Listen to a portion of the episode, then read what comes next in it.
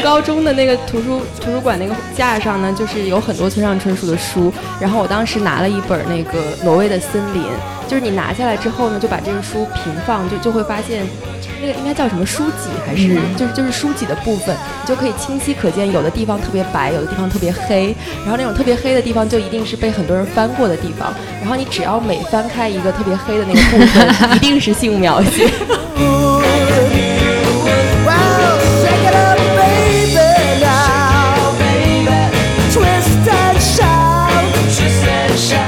我觉得这跟我们现在现代人，包括现代的这个读书市场营造的这个氛围，其实很有关系。就越来越多的书变成了一种知识点性质的书，对对，就是它，嗯，它这个书就是为了让你记住什么才读它，才买它，才读它，它才有了消费的价值。是的，但是你一旦买到了这样的书，你当然就要纠结说，你读了没记住要怎么办？博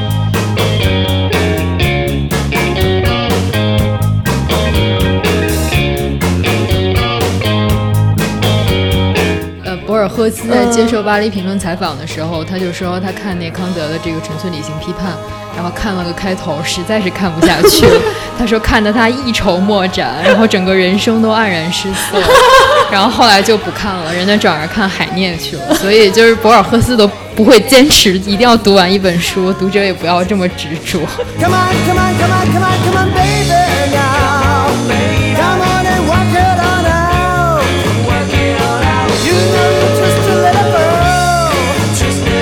就很在很长一段时间里面，日本人甚至是不吃面的，嗯，甚至很长一段时间里，日本人是对美食毫无追求的。虽然我们现在看日本料理是所谓的亚洲高级料理的典范，但是非常讽刺的是，一直到十九世纪，日本人都是对美食毫无欲望。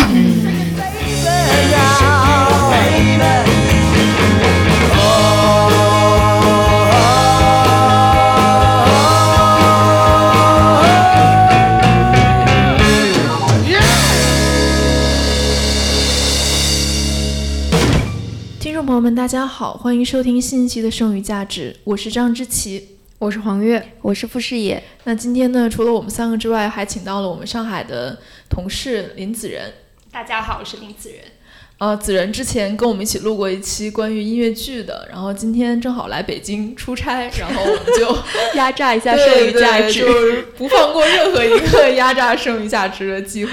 然后今天呢，其实是剩余价值第二十期节目了。然后我们从二月二十七号上线到现在，其实有四个月多一点点的时间。首先，先谢谢大家对我们的支持。然后第二十期节目呢，我们打算做一个稍微有一点特别的形式，就是之前我们在微博上有征集一些大家关于读书想要了解的问题，嗯，然后大概我们整理了一下，大概有将近二十个问题吧。然后我们今天就想，我们四个人围绕这些问题。聊一聊读书这件事情，然后可能中间会引申出来一些我们其他的想法等等。好，那我们就现在就开始进入正题了。然后第一个问题就是说，就是听众希望我们黑一黑那些过誉的作家。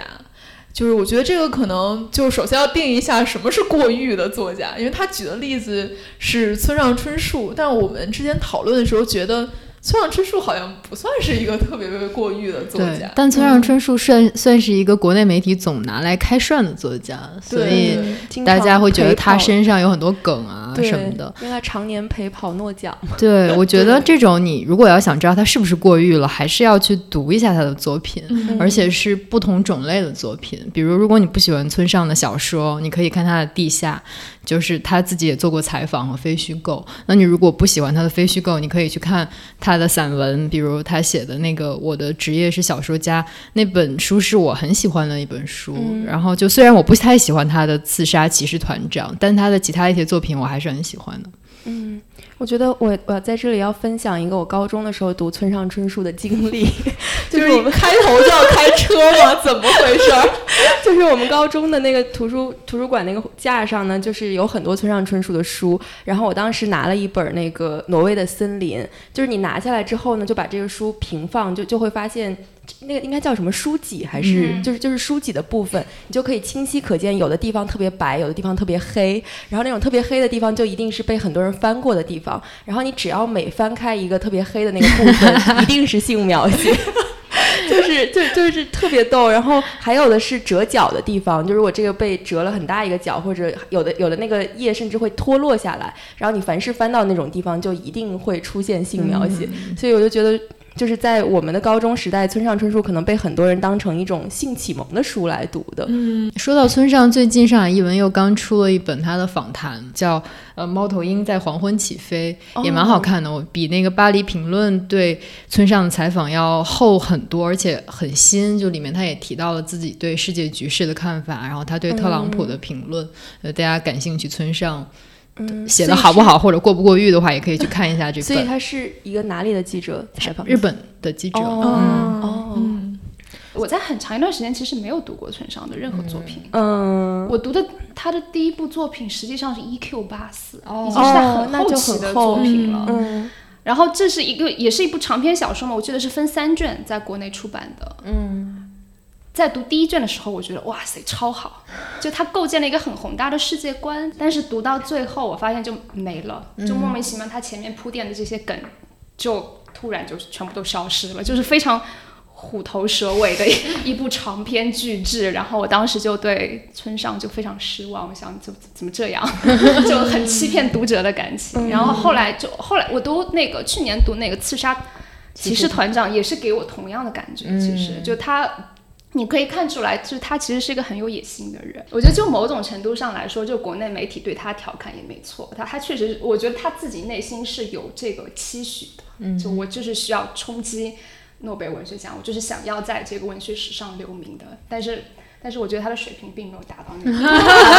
他的期许。巧妙的呼应了我们过誉的这个问题哦。但是我又没法完全去黑他，因为我觉得他是有这个知识分子的良知的。特别是他在二零零九年的那个耶路撒冷那个文学颁奖典礼上那个演讲，就让我鸡蛋和鸡蛋和墙的那个比喻就，就让我对他肃然起敬。就从此以后，我就决定我不会再黑他了。虽然我不是很喜欢他的唱片小说。嗯，我记得我前两年采访安部和重，是一个日本作家，就是写小说《朱鹮》的那个，然后就问到，就日本文学圈如何评价村上，他也有说，就大家心里还是很不服的，就村上一直骑在所有人头上，就是他一个作品的预售就可能比其他所有作家作品加就已经出版的还要多，然后大家就还是很不服的。然后我就正好想到之前看那个巴黎评论采访过翁贝托埃科，然后就问你读不读同时代小说家的作品，然后他说不读，他说我当小说家之后就不读了，因为他们如果写的没我好，那我就不想读；他们如果写的比我好，我也不想读。所以我觉得让同辈作家之间这样相互评价，就也不一定很公允了，还是有很多这种行业竞争的小心思在里面。是是，我觉得就是我读村上春树的经历跟子人完全相反的，我几乎是成年之后就没有再读过村上春树。嗯，就我我其实几乎都是高中的时候，对，就是《且听风吟》《挪威的森林》我还看过那个《世界尽头哦与与冷酷仙仙境》什么嗯《巡洋冒险记》嗯。什么的，对，但是我确实。因为都是那个时代读，所以我现在没有办法对他做出一个非常公平的评价了，已经、对对。但我觉得困扰他的问题一直是说到他到底是不是一个所谓的严肃文学的创作者，还是说他的东西会被一些人认为很通俗？就是我觉得，因为文学评论一直有这种并不非常成立的分野，所以就导致说他永远都陷在这个问题里面，导致每一次人们提及他，尤其是因为他又有很多影视改编啊，然后又是一个。就是文化影响他的作品的文化影响力非常大的这样一个作家，所以说他永远都陷在这样一个二元对立的这样一个模式里面，嗯。好像他的作品真正写的怎么样，反而不太会被关注到，嗯我觉得就可以直接顺到我们这个第二个问题，阅读黑历史了。就是你童年的时候读村上，现在会不会觉得它是一个黑历史？我觉得读村上应该不会吧？如果对着村上打飞机，可能是个黑历史。对，然后第二个问题就是，就是听众想要问我们说有没有什么嗯阅读黑历，就是黑历史，我觉得要加个引号对吧。对，就是说，小时候你读没读过一些 现在有点羞于承认的书？嗯，还是黄月先说吧。不是，我想先聊一下我对这个问题的感受啊。嗯我觉得黑历史是这样，就是它还有其中有一个经典的问题，就是比如我们你小的时候初中啊、小学读过莫言啊，然后读过陈忠实，你你现在想起来不会觉得是黑历史。那你在现在想，你那时候读过郭敬明，你可能就。可能会觉得它是黑历史，那为什么呢？它可能就会有一个这种持久的经典和短期的流行之间的关系。嗯就是可能它你你以前读的现在已经不流行了，甚至已经到了舆论的反面，成为一个被嘲讽的东西，那你就会觉得是黑历史。可是你回到那个的时候，你丝毫不觉得这个书有什么问题，而且另一方面，我觉得。就是你小的时候读的那些东西，是你成长经历的一部分。是就是你肯定是读了那些东西，或者说读了写的不好的东西，你现在才知道什么是好的。嗯嗯，所以我觉得黑历史这个问法呢，其实不是特别的成立啊。我记得那个卡波蒂在接受采访的时候也说，他十几岁的时候他会很愿意读那个爱伦坡啊，然后但是他长大之后他就再也不读了，他觉得那就像他青春的那个火苗一样，已经散去了。那可能对我们来说，有些书也是，就是你。青春期的时候读过了，现在就不读了，但它无论如何都是你成长的一部分我。觉得人家青春期读爱伦坡还被认为是黑历史，这有点太过分了。那你读什么才不是黑历史？对，刚刚黄月姐其实也说到就是经典的问题嘛。我今天为了准备这个节目，就是军备竞赛的一部分。等会儿我们会聊这个。对我又专门回去看了一下我特别喜欢的作家卡尔维诺，然后他不是有一本书叫《为什么读经典》嘛？然后他在开篇的时候写了一个就很有意思的开篇语，然后里面就是给出了对于经典的十二个定义，它是一一个层层推导的方式。然后它其中有一个就是说，我们年轻时候读的东西往往价值不大，然后这又是因为我们没有耐心，精神不够集中，缺乏阅读技能，或者因为我们缺乏人生的经验。但是他又觉得说，这个就其实跟黄月说的差不多，这个过程其实是必要的。然后当你再回过头来去读这些东西的时候，就是他他用的是完全成年之后，你其实可以发现里面有更多的细节层次和含义。所以他对于经典的第三个定义，他是说经典作品是一些产生某种特殊影响的书，他们要么以自己遗忘的方式给我们的想象力打下印记，要么乔装成个人或集体的无意识，隐藏在你的深层记忆中。就其实这就好像说，比如说你年轻时候读了一些什么书，他可能就是他在无意识里面塑造了你的一些思维方式，是是。但是你长大之后，就如果你让你真的回想是哪本书到底影响了我，其实你是说不出来的。嗯，我觉得我们现在就大家都来互相 抱一抱。自发自自己揭发一下黑历史。就是你们有读过韩寒吗？先说。有有，就是我是有一段时间，但我忘了具体，可能是高中的时候，我就突哦，当就是我当时突然觉得说，我如果不读这些，就跟不上我周围人的脚步。嗯对，就是他有一好像那个时候就有一个风 pressure，潮，对对对对对然后我就用一个假期的时间读了韩寒，读了郭敬明，然后因为当时我们班在传阅郭敬明办的那个杂志，我忘了叫什叫么。李是吗？不是不是，那张悦然哦办的，哦对，就就是最小说，对对对，最哦最小说就是我们班嗯有一个女生，她特别喜欢每一期都买，然后买了之后就大家传阅，所以当时上面那些作家，就后来什么就是被他们捧出来的那个七几年啊、洛洛啊这些我都读过。然后七几年不是还有一本叫《被窝是青春的坟墓》吗？我当时不要笑我，大家开始嘲笑我的黑 历史，就是就是我当我记得当时那个序言还是什么，我就读了好多遍，甚至都能背下来。就是有什么在我我现在站在什么青黄不接的路口，什么就类似这一种。怪不得他现在不起床，被窝真的成了青春的坟墓。我是没有读过韩寒了，但我觉得是因为我们的年纪，因为我们大概是九零年初出生的，其实没有赶上韩寒创作的全盛时期嘛。嗯就是他大概是可能八五后会对他的印象是最深的。我觉得我们大概是赶上了他的博客时代，没有太赶上他的小说的时代吧。嗯，然后郭敬明呢，我是读过的，但是我没有读过他的小说，我读过他一本嗯随笔集，叫《爱与痛的边缘》。我我知道我知道，就这个应该是王菲的一首歌名吧，嗯，嗯，所以他这随笔集讲的是什么？就是高中生活，大概 我记得里面有一篇叫做《左右手》，讲的是他文理分科的时候纠结到底是要选文科还是要好选理 青科。青春期面临的问题。对对对，然后我我至今都记得那一篇，是因为《左右手》是一、嗯一首张国荣的歌嘛，哦然后他是用那个做比喻，讲说嗯他没有办法舍弃文科或者科，你这么一说，我觉得我好像看过这一篇。对，我还看过他的那叫什么《幻城》，就是嗯换成是他第一部小说。对对对，现在现在看来那算是玄幻吧？对就就是一个架空的世网络。讲一个网络游戏，是不是？不是不是，不是它它它是一个玄幻小说，对对对它构建了一个魔法世界，对对对就是一个然后里面有不同种族的人，好像是的，是的，现在嗯看来就是很适合改编成电视剧的那一种它就是改编成小电视剧说了呀。后来他改编成电视剧了？冯绍峰主演的呢，里面的人的打扮就很像山寨版的魔戒，是就是是去年吗？就前两年的时候哦，真的、哦，所以你是看过的对吧？我看过，这是这是我这是我读的郭敬明的第一部作品，哦然后后来我还。就你们知道我是读到他哪一部作品，我决定 I'll stop，我再也不会读他的书了吗？是那本《悲伤逆流成河》。我看过我看过改名，改名叫什么美好。什么 叫什么流淌美好流淌淌的美美好时光？对对对对，根本就不是这么一个温暖的故事，是一个、哦，是不是还有堕胎什么的？反正是一个很残酷的故事。对对对，我看过，我记得我当时看了之后还伤心了好长时间。我觉得真的是黑历史。他还有一部《梦里花落知对那个不是后来就就是有抄袭争议的那一本吗？对嗯对对。哎，那你们看过张悦然的《樱桃之源》吗？这个我真没看过，没看过我只读过他的《樱桃之源》嗯樱桃之源是第一部讲什么的小说的，而且我已经记不起，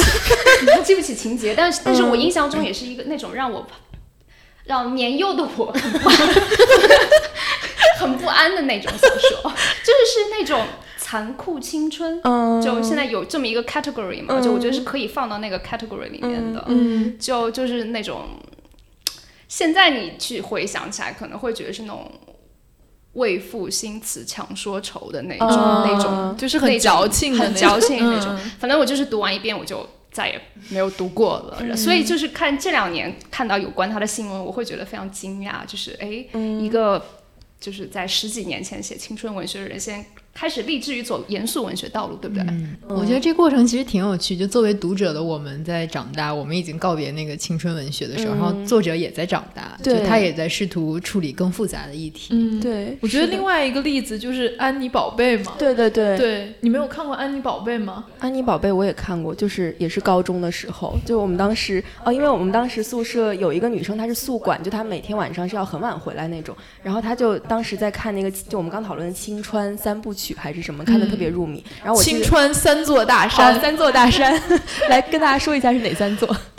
呃，其实我我只 知道其中两座，我我今天是去查了一下，哦第三座叫什么？嗯应该是梦回大清、步步惊心和独步天下。哦哦，当时我记得我那个室友他可能看的是《梦回大清》，然后他们就一直在讨论这个，然后我当时就是默默捧着安妮宝贝，用厕所在昏厕所昏暗的灯光下，因为我们每天会熄灯嘛，然后只有那个厕所灯是还 OK 的，然后就看了挺多安妮宝贝的，就是短片。我应该是，比如说《七月与安生》啊，什么《告别薇安》那些，我应该都看过。然后长篇我印象最深的其实是《莲花》，就是讲他去墨脱徒步的那个。对，然后就当时我还是一个文艺女青年，这说起来感觉太黑了。就莲花我，我是看了不止一遍的，后来也去徒步了。但是没有去墨脱。但是我觉得，就是那那个书，它是就它很讨巧的地方是，它其实营造了一种很异域的奇观感。就是当时，比如说在在都市这种文学的情境下，它是让你可以脱离这个情境，然后它带你去很远的地方。就他那时候就展现出了独特的灵修特质。对，真的真的，它里面还有就是就我我记得是那个主角吧，他是念佛的，然后他经常就是有一段一段的那种佛法写出来，就其实跟他现在他所走的路是很很契合的嘛，就感觉这是一个暗示。嗯，对，然后就里面我记得还有什么呃，安妮宝贝的标志不就是什么头发浓密的像海海草一样的头发的女生，然后穿那个白色的棉布裙，然后穿白色的布鞋，嗯然后里面也有很多那种有关堕胎啊什么的。然后它还有一个标志性描写，就是说这个女生好像像一头受到惊吓的小兽一样。我就现在还记得这些表达。就 这些后来都被用来黑他嘛。对就是他改了笔名，他现在叫什么山？庆山啊，庆庆山对，嗯改了笔名，试图想要重新开始的时候，别人不放过他过去这些黑历史。是的，这真的是他标志性的一些东西。当时还有一段时间还看过什么绵绵啊、魏慧啊，然后还有木子美，她好像也写过一本有点像她的约炮史的这种书。嗯对对对，就是就是讲她怎么和不同的男性什么。我觉得这是你的性启蒙的过程。对对对，真的是就是和那个村上春树是一脉相承。这本期节目的主题是傅视野的性启蒙经历。对，就是我记得当时看那些的时候，就就就是你也不会像现在一样把绵绵微会放在一个什么脉络里，对女性主义觉醒的脉络和框架里。你当时就觉得说，哎，这些人过的生活真的和我完全不一样。然后他们有这个权利或者有这个资本去过这么叛逆的生活，就是可能也是会有一点羡慕在里面。嗯。我觉得有一部分是那种对成年世界的想象，就特别是我觉得像安妮宝贝啊，就这些那种所谓的都市，嗯，就描写都市生活的这些通俗小说家，就就他们某种意义上来说是给你带来初步的。就是成年启蒙的这么一个角色，嗯嗯，是的，是的。刚刚子仁提到这个，就是都市文学，我觉得还挺重要的。就是感觉像我们刚刚聊到这些韩寒、郭敬明，包括张悦然，包括就是所有新概念文学大赛培养起来这一波人，其实他们在某种程度上都是为这个。就是可能十年或者二十十年前的这种青春文学的图景，就是添砖加瓦的一个部分。所以，就比如说我们现在会讨论说，我们中国到底有没有城市文学，或者到底有没有描述这种所谓的中产啊，就这这些人的生活的这些文学。但其实这个也许这个根源可以追溯到十年前，或者说新概念对，但同时他们这种文学是非常富于想象性。对对，就是它其实是一个意淫出来的城市景观，或者说一个。消费景观，一个爱情的图景，就是是就离现实生活非常遥远。对，就是而你现在如果再要谈说我们真正的城市文学，其实是第一步是要破除，很很多程度上是要破除掉那个想象，然后再来谈说真正的城市文学是什么。对对，嗯，好，我觉得我们就是黑历史这个谈了很久。谈一下下面的话题，就是很多的听众问的问题是：读过的书老是忘怎么办？就这个确实也很无解，我们也没有办法给出一个什么办法来。但是我觉得我们是想从这里面讨论一个问题，就是说为什么大家觉得读了书就一定得记得？对对对，就是因为我们刚才。大家听我们讲也是，我们之前读过的书都忘了呀，确 确实也没记住什么。不管是读了村上春树，还是读了安妮宝贝，反正也是都没记住。对，那读这些书到底有什么意义呢？如果记不住的话，还要不要读书？我觉得这个可能我们可以聊一下。对对对。我觉得还是就是像我刚刚说的，用卡如果用卡尔维诺的那个话来说的话，记就是读过的书，即便忘了，它也还是有用的。就它可能是在无形中塑造了你的思想，或者说给了你一些启发。所以其实不用太纠结说这个书我会不会记得。就是如果我觉得当大家想这个问题的时候，其实就是你你你可能把读书看成了一种，呃。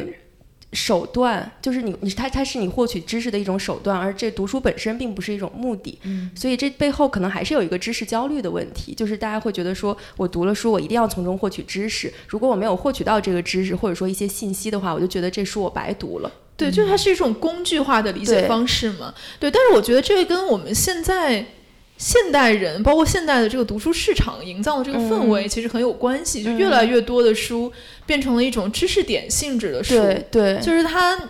嗯，它这个书就是为了让你记住什么才读它，才买它，才读它，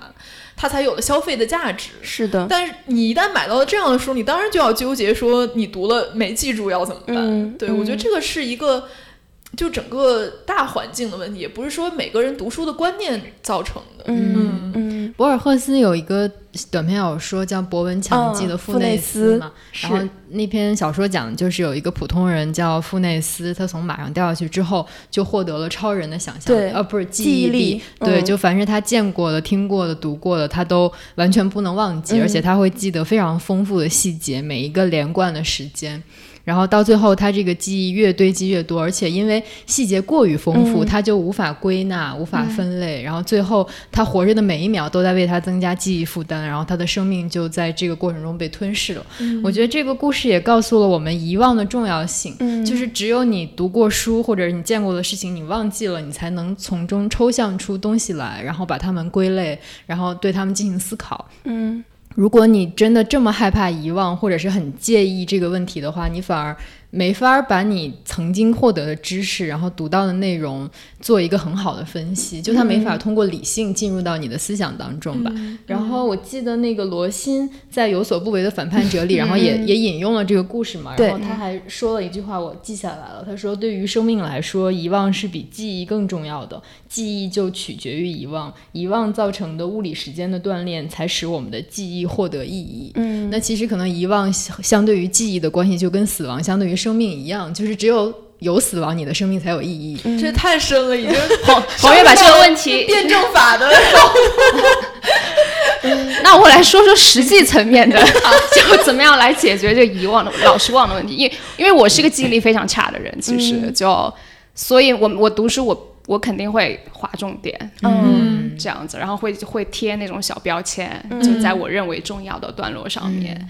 但是很多时候，即使这样子，我也会忘记。对。但是就对我来说，读完一本书，它的对我的重要性来说，就是它在某一个知识领域给我留下了某一个模模糊糊的印象。对。然后在日后可能突然有一件什么事件。触发了，比如说突然出现了一个热点事件，我作为文化记者必须要写个什么评论，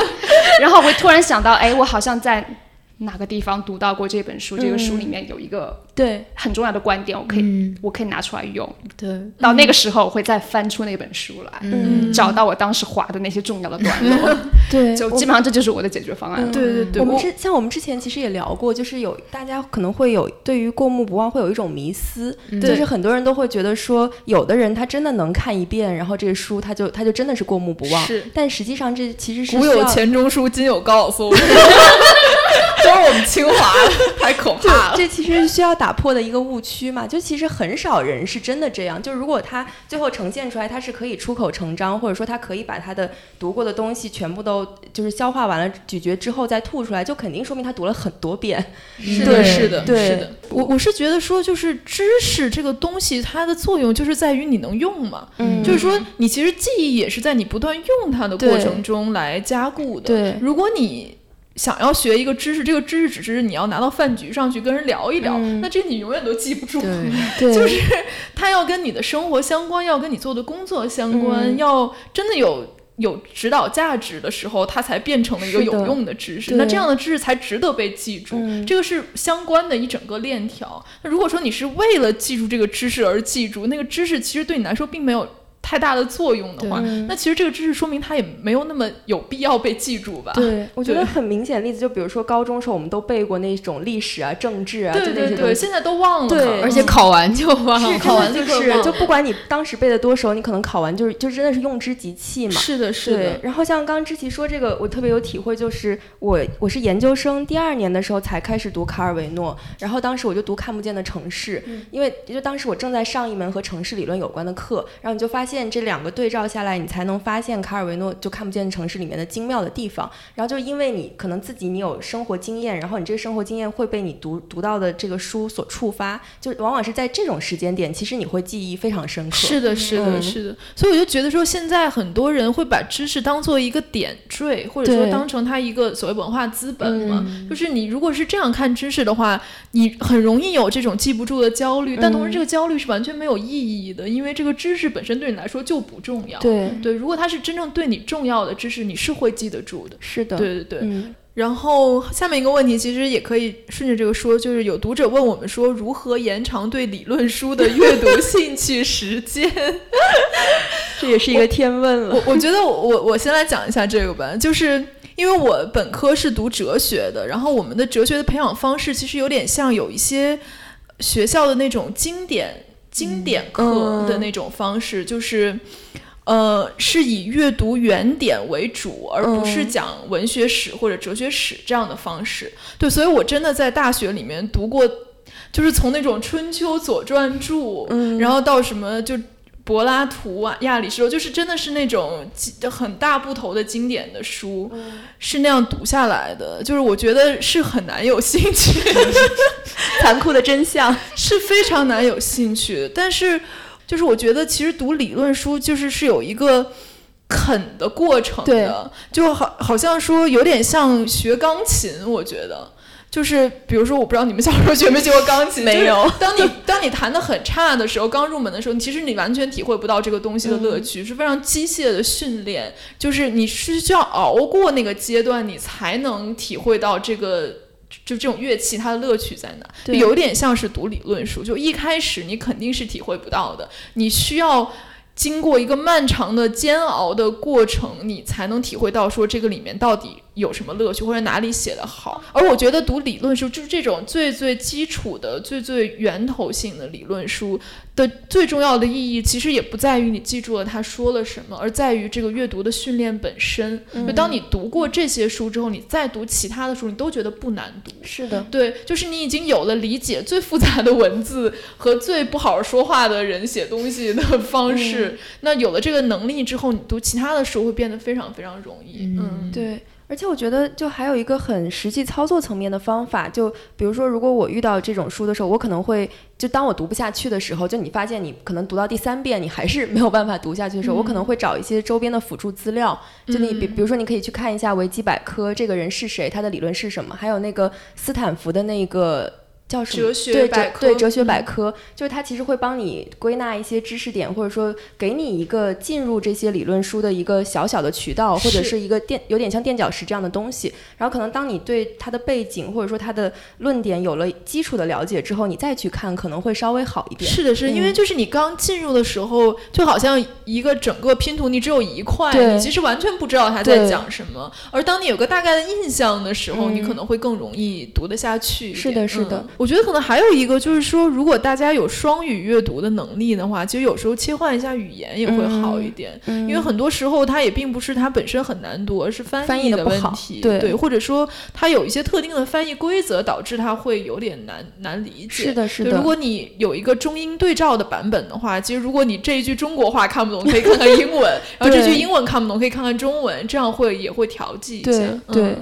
我觉得阅读动机还是。比较重要吧，就是你要读理论书是为了什么？嗯，就反正对我来说，就是我读理论书的出发点就是在于我对这个 subject 感兴趣，嗯，或者说我我有非常强烈的动机，说我想要明白这个事情的背后的深层原因到底是什么。嗯嗯，对对对，所以我觉得就是可能我们读理论书的这个密集读理论书，实际也都是上学的时候，就是它那个驱动力很明显，因为你要上课要写论文要毕业，但是就是如果说。就是没有这个驱动力，让你度过前面这一段枯燥、得不到乐趣的时段，那就算了。是的，下一个问题就提到了这个：读书读了一半不想读了，怎么办？呃，博尔赫斯在接受《巴黎评论》采访的时候，他就说他看那康德的这个《纯粹理性批判》，然后看了个开头，实在是看不下去了。他说看得他一筹莫展，然后整个人生都黯然失色，然后后来就不看了，人家转而看海涅去了。所以就是博尔赫斯都不会坚持一定要读完一本书，读者也不要这么执着。是是是，就是可选择的书太多了，就你没有必要硬逼着自己。对，就我觉得我们从小都在一个有必读书的这样一个世界里面 被培养长大，永远都有必读书。就是其实没有必读书了，什么书都是可以不读的。是的，是的，就是没读过什么也不丢人。而且我就觉得说，就是就就回答这个问题，就是其实你读一本书也像交一个朋友一样，要看缘分。对对对，真的是看缘分。而且有的时候，我就我的习惯，一般我可能会就是大致翻一下这整本书，就你能知道这个书的气场是什么，然后跟你合不合。可能有的时候就在最开始的时候，你就知道这。书跟我气场不合，就像一个人，你刚见到他你就跟他气场不合，那那你也不用跟他做朋友。然后有的时候可能你读到中间或者三分之一的地方，你就发现，哎，他好像看上去跟我气场合，但实际上并不是我想读的书。这个时候你果断就是就是离开他也是没有问题的，就是大家不用有什么道德负担，觉得我只要打开一本书，我就要从头读到尾。嗯，而且我觉得就是你，因为人生还是挺长的，你可以不断的回到一本书。对，就像小的时候那个什么必读四大名著，那《红楼梦》。根本看不下去啊！是的，是的，而且你那时候你看下去了，你也看不明白，其实，所以还是要给给自己一个机会，不断的能够重回一本书吧。是是，嗯。然后下面一个问题就是：碎片化阅读时代，如何提高读书的专注力？嗯，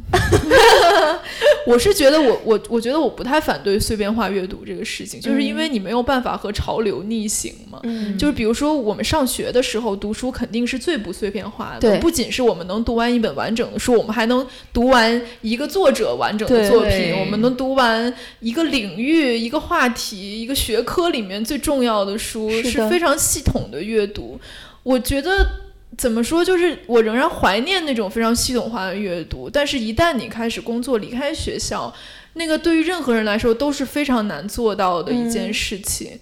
就比如说我们的工作，比如做文化记者，其实就是非常碎片化的阅读是呀。就是我们做，我们可能读一本书是为了写稿子，我们看一本书可能只是为了里面的一句话、一个嗯观点，这个其实也是非常碎片化的阅读。嗯但我不觉得它有什么问题，就是还是我觉得它是为你所用的，你只要这个观点、这个内容对你来说是有用的，那就算你读到了，就是赚到了嘛。嗯对，而且我觉得就是现在的生活方式也导致说。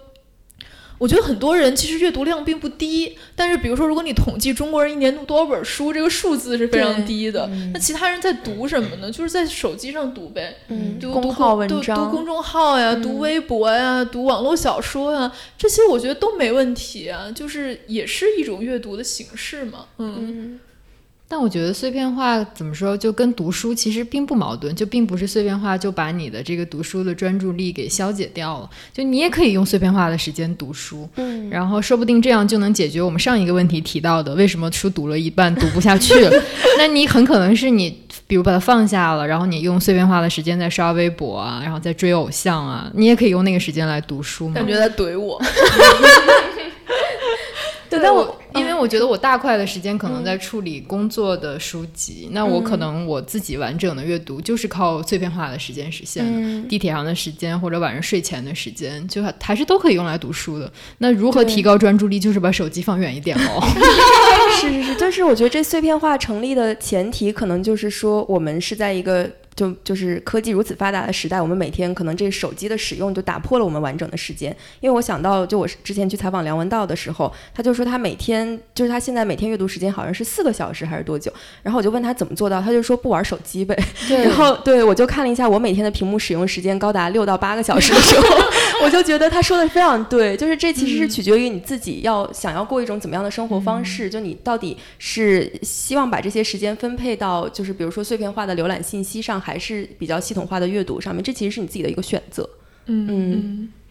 我觉得大家不需要一定要为阅读营造一个安静的、无扰的，然后完整的大块的时间。就其实，如果你想读书的话，随时随地都可以读。对。然后就是，如果一本书你读不下去，也不必执着于它，你可以换一本书来读。就读书是一个很自由的事情，嗯。就不要把你成年之后的这种日常阅读，还像小的时候看教材一样，就我一定要在一个很安静的地方、很正式的地方来读，就随时随地都可以读嘛。嗯。对，所以我，我觉得这事儿就有点像说，很多人觉得应该去健身，但又觉得，然后于是就买了一身的装备，打扮的特别好，买了卡，然后去了，发现健不下去，我就觉得，然后就要问这个书读了一半读不下去怎么办这个问题。就 然后，然后还要问说碎片化阅读怎么办？就是你如果挤不出时间这么隆重的去健身，那你要怎么办？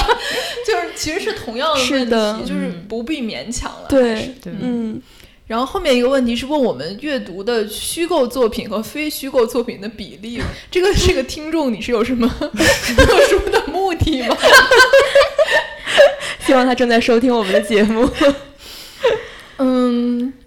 肯定还是读非虚构远多于虚构的。嗯对，就像我刚才讲的，我几乎成年之后就比较少读长篇小说了。嗯，我觉得长篇小说真的是。耗时巨大，就是你真的要读挺长时间，而且中间断了，确实就不太好了。对你不可能拉特别长的时间，你可能几天看完还可以，一个星期看完就有点儿觉得不想看了，嗯再拉的时间更长，你就更做不到。所以我觉得长篇小说确实不太行了。对，然后再加上因为我也是就是学社科的，所以其实，在上了大学之后，感觉对于虚构作品的兴趣就骤减。嗯对，然后包括我其实之前是一个特别喜欢看电影的人，我看电影频率特别高，但自从开始学理论之后，也不想看电影。自从学了人类学 对一切丧失兴趣。是是是，我觉得我也经历了一个这样的过程，就是之前我和之前还讨论过这个问题，就是好像自从你去了研究生院之后，你看电影和看小说都变得变成一件很有负罪感的事情，就是你觉得这个信息量特别小。是对，然后就是就是我我觉得我这个观念转变是我工作了之后，因为我来这里工作，其实我是既要做社科又要做文学嘛，所以我也就是读了很多文学书，然后渐渐我就会发现说，其实你读文学书，你你不是看信息量的，就是文学可能是整个的那个氛围和感觉，就像我刚刚说的，然后还有它文字的，就是带带给你的这一种氛围，以及就是通过文学体现出来那种可能人性比较幽暗的、比较比较细微的那个部分，那可能是你需要去体会的，就是它它这个脉络和你读理论书的是完全不一样，然后方法和你获得的这些收获也是完全不一样的，嗯。自认我跟你们俩差不多哎，昨天去看了一下我的豆瓣的那个阅读的数据，我的我的虚构和非虚构的阅读比例是三比七。哦，嗯，就我我的那个标签最多的是历史类的书，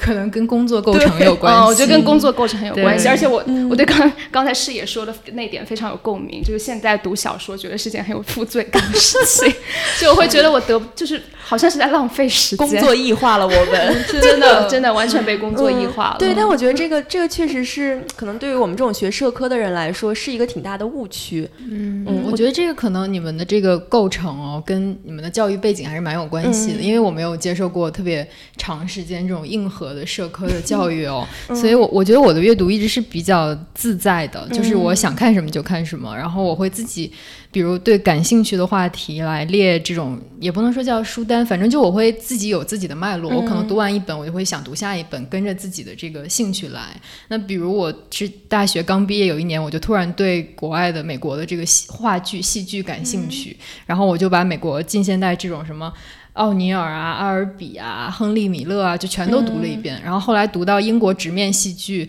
然后读到那个叫什么莎拉凯斯的时候，我就突然觉得，哦，我读够了，不想再读了。我一直到现在就再也没有读过了。然后那个时候真的很疯狂，就是国内没有出的就去找原版的剧本来读。然后那前两年可能有因为有一个朋友去世，然后我就开始读大量的死亡的书籍。然后那其实里面非虚构、虚构多都有，既有小说也有。自传，然后也有医生写的这种笔记，然后就大概读了十几本，我现在还在不断的往里填。那我可能觉得这是我会长期关注的一个话题。嗯，然后呃，我记得前前两年特别喜欢一个美剧叫呃《德雷尔一家》，就哦我之前也有推荐过。然后那里面它其实是有一本原著的嘛，叫《希腊三部曲》，然后我就读读过了之后，就开始看和动物园有关的书，因为 因为里面那个小男孩儿写这个书的小男孩儿就在希腊的科孚岛上建了一个自己的动物园儿。然后那我就开始看什么动物必须刷牙吗？然后动物园的历史啊，然后还有什么如何拥有自己的动物园和图解动物园设计，就这些我都会来读。其实我就根本不会去分它是虚构还是非虚构，就只要我觉得哎，我现在的兴趣在这里，然后我就会来这样阅读。所以我觉得我的读书可能是因为没有社科的包袱哦，也没有一个工作的硬性要求，反而一直是比较自在、比较随心所欲的。嗯黄月的阅读习惯非常良心，希望各位读者向他学习。对，我觉得黄月就因为有还有一个读者问我们该如何选书嘛，我觉得黄月就提供了一个选书的方法。对嗯是的，对，就关于如何选书这个，我因为我也准备了一下，我我还是说一下。对，我我觉得我比如说学术类的，我可能就是通过滚雪球的方式，就就你可能看到，因为它有很多注释嘛，就尾注啊、是脚注什么，你可以通过这个，然后再找到你感兴趣的书。然后其实也很像黄月说，就是主题式的，然后你慢慢就会从这个滚雪球的方式里搭建出一个你的阅读脉络出来。是对，所以这个还是一个比较有效的方式。然后另外一个方式，我觉得大家可以，就如果你是刚了解一个领域或者入门的话，你其实是可以找一本就是比较入门介绍的书，比如说通识对类对对的导读嗯类的书，然后它里面其实会帮你提到很多这个领域比较重要的书，你就可以跟着那个一本一本往下读。我觉得这两种方法都还挺好的。对对对，然后。正好我们有读者问，就是说那个，比如说人人文社科这些议题，它通常没有一个非常清晰的学科的边界，嗯，然后它这个理论的谱系也比较复杂，问我们怎么能够高效的找出一些关键的文本？我觉得这个跟视野刚刚提提到的也是一个问题。就是我觉得首先最重要是大家一定要能翻墙，就是我觉得 是，我是觉得如果你只能用百度的话，那你真的什么都找不到。对对，就一定要能翻墙，要能用谷歌，要能上 Wikipedia。这个是最最基本的。我记得前两天那个清华老师严宁，他就发了一个微博嘛，后来被转了很多条，他自己就删掉了。大概是那天就是维基百科就是也被强调了，然后他就他就说，嗯，对于我们这些做学术的人来说，维基百科其实是第一站，是非常非常重要的一步。如果没有这个工具的话，我们几乎什么都不用干了，甚至比 Google Scholar 还重要。对，然后我觉得他讲的非常非常有道理，就是如果你想了解一个领域，那最直接的方式就是搜维基百科，是的。然后维基百科也会有很多注释、很多外链，然后他会提到很多相关的概念，你几乎就可以通过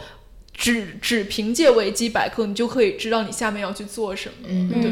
我觉得这个是非常非常关键的一步。对，然后另外一个就是我刚提到那个斯坦福的那个哲学。呃，百百科它也是一个在线的网站，其实跟维基有点像，但它可能算是一个进阶版的，因为它是对于一些概念的辨析以及对于一些人的介绍，它也会有一个像目录一样的东西，介绍他的思想脉络，然后他的关键著作。我觉得这是一个很好的，你可以快速进入一个领域的方式。然后我觉得我们下面就顺着这个继续聊吧，因为太多人问我们是如何做金杯竞赛的。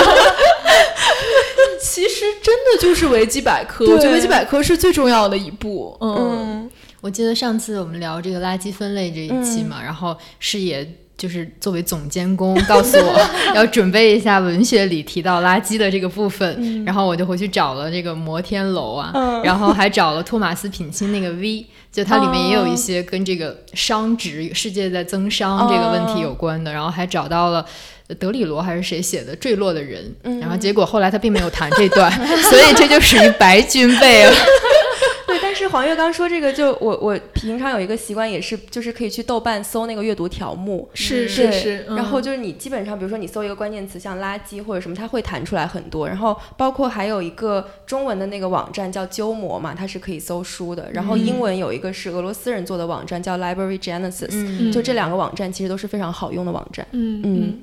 你们不分享一下你们军备的现场吗？就是每个人到了之后说：“啊，我今天都没有怎么准备要划水哦。”然后结果两个人一会儿谁？说的都比对方要多。我要我要跟大家说一下，我们之前录切尔诺贝利那期的时候，然后张志奇就说这一期我来 Q，然后我就不怎么说了。然后他过来之后就拿出两页纸写满了。后来说的时候，他自己一个人能说十分钟，就是先说论点，然后再讲那个剧中的论据，就是就是头头是道。我们经常出现这种情况。对，然后我们前两天被那个同行吐槽，就是我们我跟视野就是在做另外一个项目的时候，就认识了很多脱口秀演员，就是单口喜剧演员。然后其中有一个单口。喜悦，他自己做一个电台，然后他就说，他就有一天就说，我听了你们的节目，然后我们就说，那你对我们节目有什么意见？他就说，你们都不听别人说，他就说我们编排感太强，就每次一个人说完大段观点，另一个人就说对对对，然后就开始立刻说自己的，开始说自己的观点，毫无互动，已经把播客做成了一场考试，真的真的。嗯，然后下面一个问题就是，下面进入比较形而上的问题阶段，就是说读什么书能让人更有思辨能力？嗯嗯，我们刚刚讨论过这个问题，张之奇用了一句名言，叫“学而不思则罔，思而不学则殆”，可以让他来解释一下。嗯，就我是觉得读书跟思辨能力当然是有关系的，但不是你读了书就能获得思辨的能力。嗯，就是就是学而不思则罔。就是说，嗯，我觉得我自己的经验是说会经历一个过程，就当你刚开始接触这些就是观点很重的、就很重观点的这种书的时候，你会发现你很容易被他说服。对，你看每个人说，你都觉得哦有道理，有道理。他说的也挺有道理，但他可能他们俩的观点是南辕北辙的，但你都会觉得有道理。你为什么都会觉得有道理呢？是因为你还没有自己的判断能力嘛？对，当你开始阅读的量上来了之后，你自己有一个自己的体系，或者说你有一个就所谓的我们会有那种左右或者各种主义之间那个偏好，那在那个。在那个 spectrum 上面的偏好的时候，你才有一个位置来把你的思辨定在那里。对，就是说你才有一个基点来判断说你更喜欢谁的观点，你会更认同谁的观点，你才有一个所谓的思辨能力。就这个当然是基于你有一定阅读量的前提下的，但是我觉得不全然是。嗯，我觉得读书并不一定就会通往思辨这个方向吧。就像刚才知喜说，它可能是一个。反而比较高阶的能力，我觉得读书可能最开始他给你的，就在你有一定阅读量之后，反而是一种感受能力和共情的能力，就是你大概知道别人是怎么生活的，然后这个社会。是复杂的，就并不是每个人都和你一样，或者是跟你处在一样的位置上。然后我觉得这个可能比思辨更重要一些，就你能够通过阅读来理解这个世界的复杂性。然后在，尤其是在这么一个社交网络的时代，然后你很容易在。在微博上看到站队啊，看到吵架啊，看到很多过激的东西，你怎么去理解每一部分人他不同的想法？然后你怎么样去理解一个事件它更多的层次？然后理解这个人的每一个维度，然后它有多复杂？然后这是一个比较重要的，就是呃思辨的话，我觉得可能是到高阶的一个能力，就是你能针对一个事情，然后一个事件、一本书，做出一个自己的更高层次的判断，那可能是还是需要一定的知识积累。嗯嗯，我觉得这个其实联系到这个有一个读者问的问题是书对现实世界是否具有指导意义的这个事情。然后刚刚黄月姐说这个让我想到，我前一段时间在读那个一本叫《一神论的影子》，它是一个法国哲学家叫阿兰·勒比雄和中国的一个哲学家赵廷阳他们俩的一个通信。然后赵廷阳在其中一封信里面其实就讲到说我们读书和现实世界的关系。然后他有一句我觉得写特别好，我想给大家分享一下。他他的意思就是说我们现在是生活在两个分离的世界中，对理论的。的话语世界拥有广博的见识，对现实的生活世界世界却止步于浅陋的理解。就我觉得这个其实也是一个问题。像上次我们在那个图书编辑吐槽大会里面，罗丹尼他也提到，他觉得说有些人虽然读了很多书，但是他对世界的理解其实还是非常的浅薄。是对对对，所以所以就这也能回答这个问题，就是说一个人读书其实未必会增加他对现实的理解，就是可能。这这要取决于你自身，就像黄月说，自身的理解能力或者共情能力。就是你读了这个书，你是觉得说它只是体现了和我不一样的人的生活，我只是看看，还是说你能真的带入另外一种不同的视角，然后去理解别人的生活？这是一个很重要的区分。嗯嗯，我觉得就是培养你的思就是思辨能力，我觉得很重要的一个前提就是你要。你要有那种对所谓的权威的警觉。嗯，在这里我我也想跟大家分享一下我在读书时候的一个让我很难忘的一个经历。说我有上过一门讲民族主义的课程，课堂上其实就是一个讨论，基本上就是每个每个学生会分享自己的读书心得。嗯，就在上课的时候，我觉得特别惊讶，因为我发现，哎，我的美国同学们怎么一上来就开始批判呀？嗯，就是因为就是。就是对我来说，我以为老师的要求只是总结一下读阅读的重点。我一开始根本就没有这个意识，就是说我是可以去质疑这些经典理论的问题的。嗯，但是我的美国同学们，就他们就非常非常有这个意识。虽然他们的质疑并不一定对，就有些有些观点甚至可以说是 bullshit，但是就是，但但是我觉得他们有这个意识就很好啊。嗯，而且很多是很多。很多时候，你的知识和理解是在这种就是碰撞当中产生的。是是是。哦，我还想到，就之前也是黄月姐提到这个罗新的《有所不为的反叛者》，然后它里面也提到说，就是他觉得对于年轻学者来说，你一定要有质疑权威的这一种勇气，而且就是说，你如果年轻的时候不质疑，你什么时候质疑呢？就是你你之后可能根本就没有机会了。所以我觉得这个质疑可能还是很重要的一个点。嗯嗯。好，下面有一些更具体的问题，比如说会不会用多抓 多多抓鱼 多抓鱼这样的二手书交易平台？我们现在恳请多抓鱼给我们一个广告词。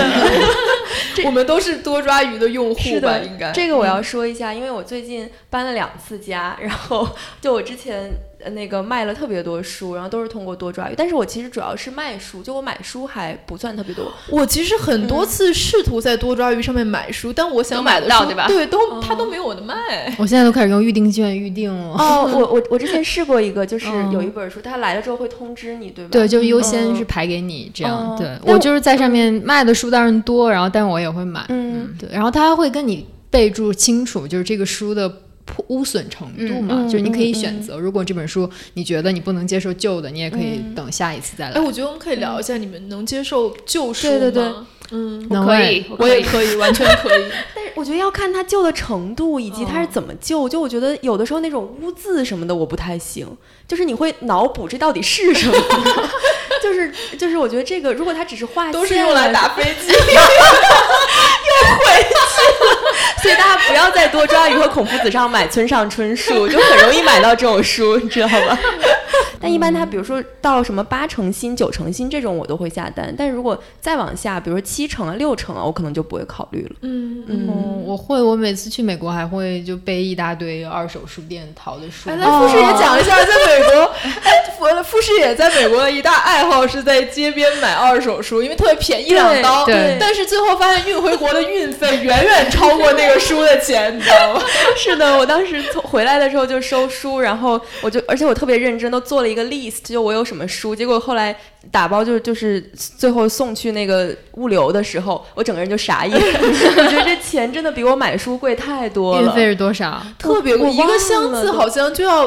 几十几百刀吧？对，反正特别嗯特别非常贵，就是就是那嗯。个跟我买的书的价格完全是不，不成你你是用 美国的邮政系统寄是吗？没有，好像是一个中国的物流吧，我在记得唐人街，我们两对个，对对对对，但是还是非常贵。但我觉得就是美国的这个二手书是整就整体的就体验其实还挺不错的，嗯是而且就嗯就这里其实又可以谈到另外一本书叫《人行道王国》，就是前一段时间那个薄荷实验华东师范大学出版社出的，他就是一个应该是一个芝加哥大学的社会学教授，然后他就去做了一个研究，就深入纽约街头的这种。二手书的商贩，嗯。然后就跟他们打交道，然后他拿了一个录音机，就全程记录这个整个的过程，然后就可以看到说这个书是怎么流通的，他们怎么买书，以及什么样的人来买书，而且就是和我们想的有点不一样。其实这一些摊摊主他自己非常懂书，就他其实从某种程度上来讲，他是一个很 intellectual 的人，他并不是我们想象的一个这种底层的黑人，他对于很多书都有自己的见解，所以最后这个书写完之后，这个教授其实是有邀请这个有一个其中一个摊主，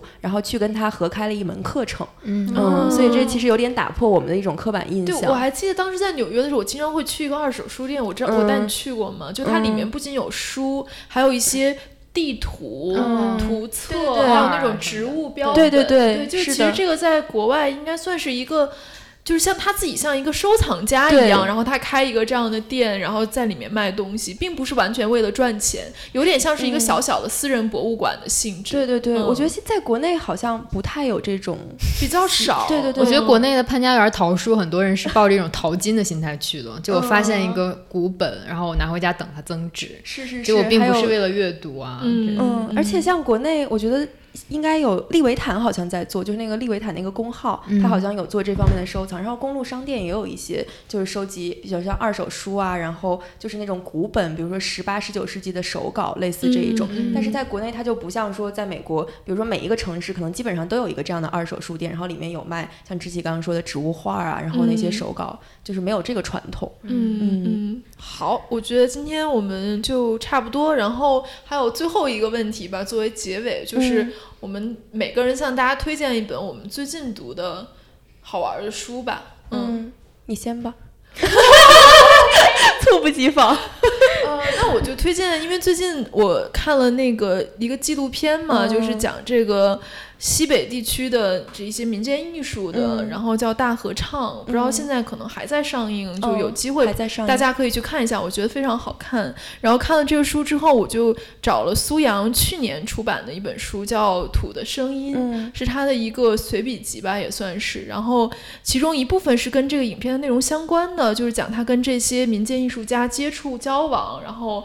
并且他怎么从他们身上学到一些东西的这个过程。嗯，然后另外一部分是苏阳的个人经历，讲了怎么上大学呀、包括一些成长经历等等。就他讲到很多这些可能在纪录片里面通过影像很难表达的一些内容，我觉得还是挺有意思。就如果大家看了这个纪录片，非常非常推荐大家再去看一下这本书。嗯，黄月姐，我最近在看李云的那本《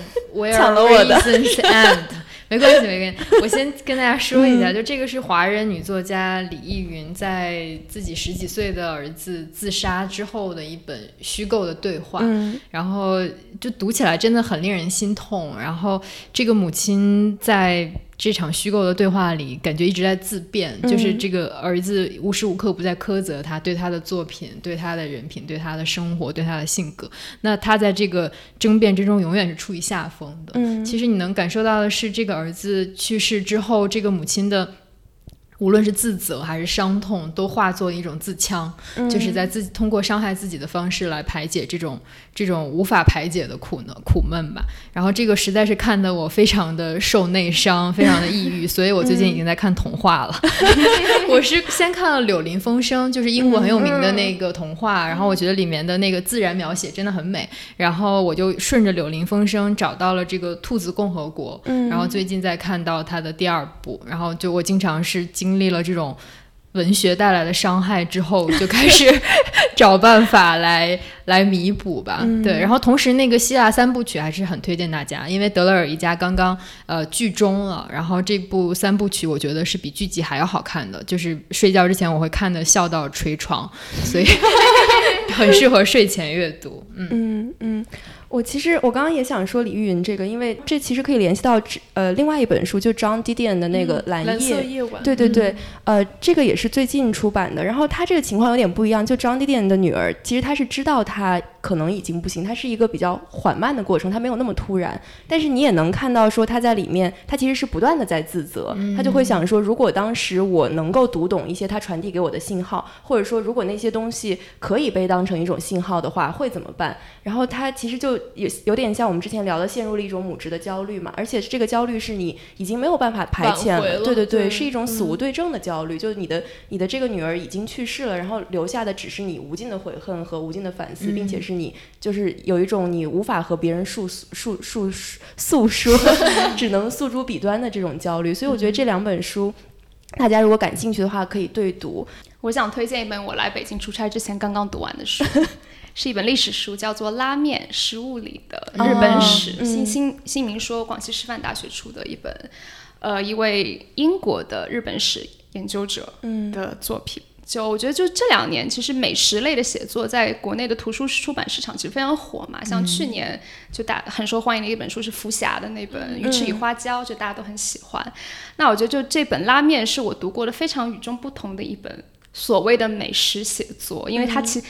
它有一个美食写作的外壳，但是它其实是一本历史书。嗯，就你可以通过这一道所谓的日本传统料理去看日本这个国家是如何从一个弹丸小国发展到今天的。嗯，就就是它首先破除了我们的对食物的对所谓的民族食物的一个迷思。嗯，就我就我们现在提到所谓的日本料理，像什么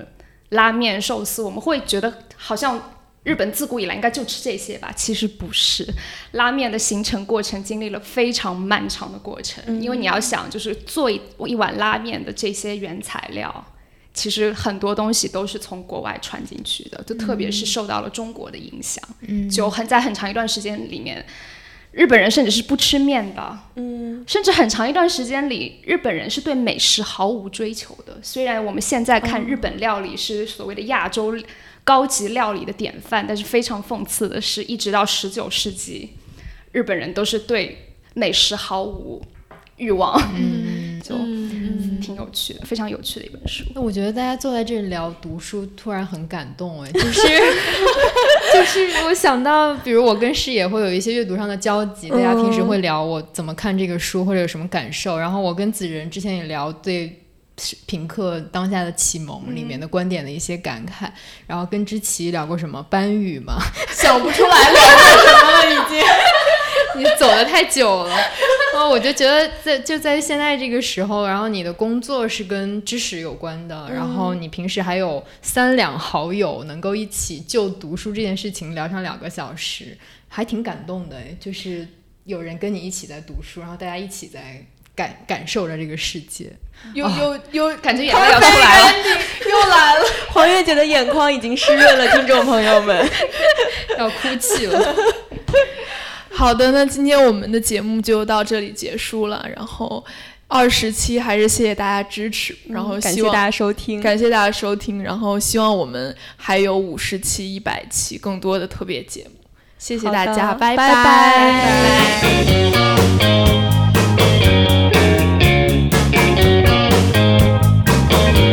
感谢大家收听，你可以在 Podcast 喜马拉雅上关注我们，也可以在微博上搜索我们，我们的微博是剩余价值 Surplus Value。